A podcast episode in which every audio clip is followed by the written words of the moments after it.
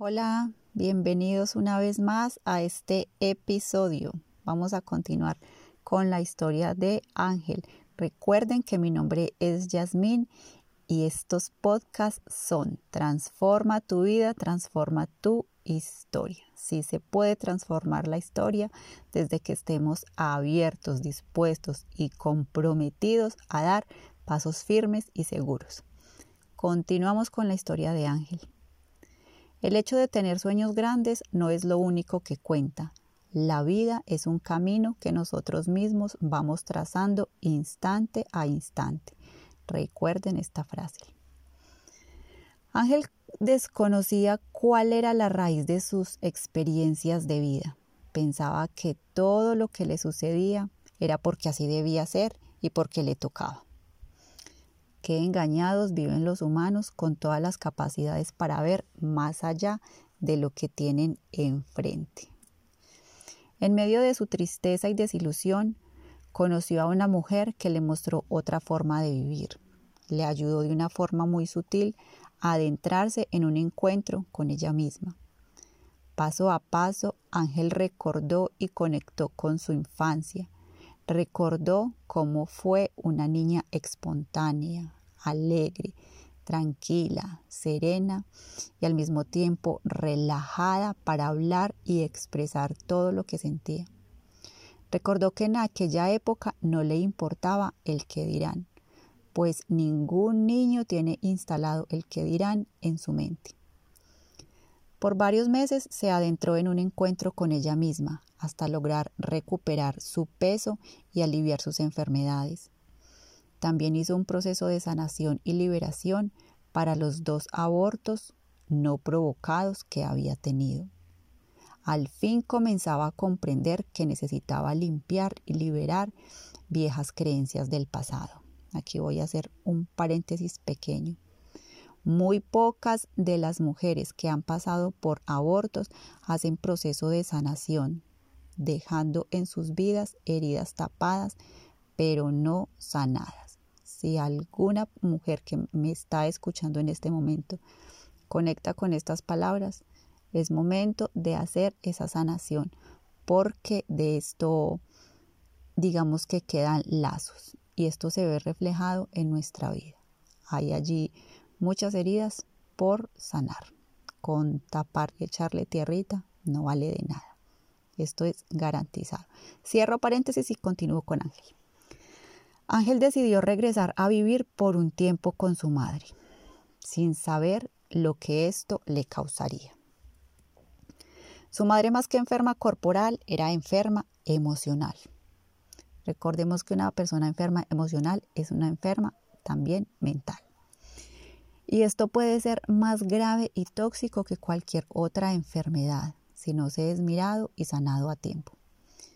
Vivían en una hermosa y lujosa casa, Ángel y su madre. Pero en su corazón sentía que estaba dando pasos en reversa. Sabía que no era lo correcto. Ángel continuaba trabajando con mucha más dedicación y entusiasmo. Había fortalecido un poco sus raíces de seguridad y confianza en sí misma, solo un poco. Decidió darse un tiempo para ella y no tener pareja Aún teniendo ya nuevas creencias y algunos nuevos hábitos, Ángel aún no sabía cómo afrontar las cargas negativas de su madre. También hay que recordar acá que su madre se comporta, se comportaba, digo se comporta porque aún existe de esta manera por inconsciencia. Pasó mucho tiempo acompañando a su madre, de doctor en doctor, pero a ella ninguno le servía. La señora era demasiado creyente a la enfermedad y poco abierta y receptiva a la verdadera salud. Pasaron años y Ángel se fue envejeciendo junto a su madre. Se quedó en el mismo trabajo, dejó sus sueños atrás y lentamente caía en retroceso hacia las viejas, viejas costumbres del pasado. Cada día que pasaba se encapsulaba más en su rutina aburrida llevándola nuevamente a momentos de ansiedad y de depresión. Esta es la historia de Ángel. con toda una vida por delante, qué triste es no tener el suficiente valor para quitar el velo que no nos permite ver y vivir la vida desde el amor y no desde el miedo y el qué dirán. Aquí continúa, termina esta historia. Digo continúa porque aún continúa en su vida triste y aburrida. Cómo se conectó por un momento, pero volvió a desconectar. Bueno, mis queridos y mis queridas, este es el mundo de las almas que anhelan ser atrapadas en humanos que no quieren ver. ¿Por qué ese nombre? Porque hay millones de humanos que no quieren ver, teniendo almas que anhelan, gritan que quieren ser. Hasta un próximo episodio, hasta una próxima historia. La próxima historia es de un hombre, un chico, también es real.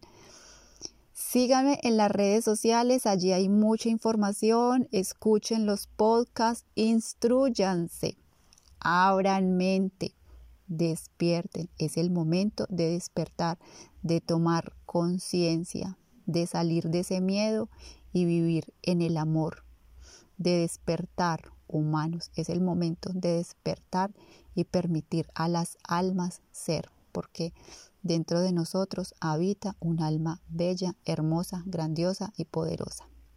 Hasta un próximo episodio.